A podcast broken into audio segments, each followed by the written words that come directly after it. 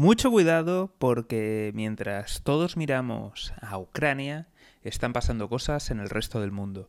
Y muy concretamente están pasando cosas en la órbita y en la esfera china. Muy buenas, me llamo José García y esto es Mejora y Emprende. Hoy hablamos de un caso bastante complicado que, podría llevar a un conflicto bélico en la zona del Indo-Pacífico. Como siempre, si no quieres perderte nada, ya sabes, seguimiento, suscripción y lo más importante de todo es que te unas al escuadrón de notificaciones. Dejo un link en la descripción.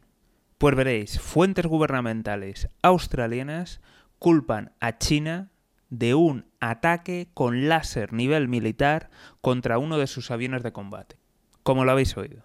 Según dice Australia, China ha utilizado un láser de nivel militar para atacar a uno de sus aviones, con el consiguiente peligro tanto para el piloto como para el propio avión, el equipo y evidentemente donde pueda caer.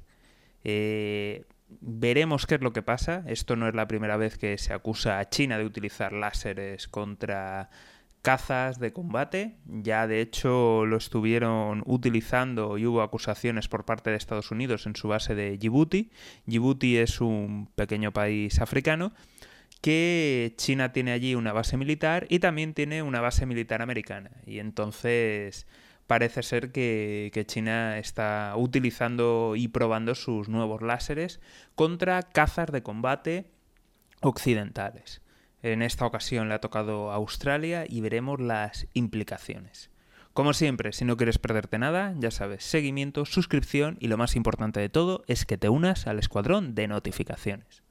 Nos vemos aquí en Mejora y Emprende. Un saludo y toda la suerte del mundo.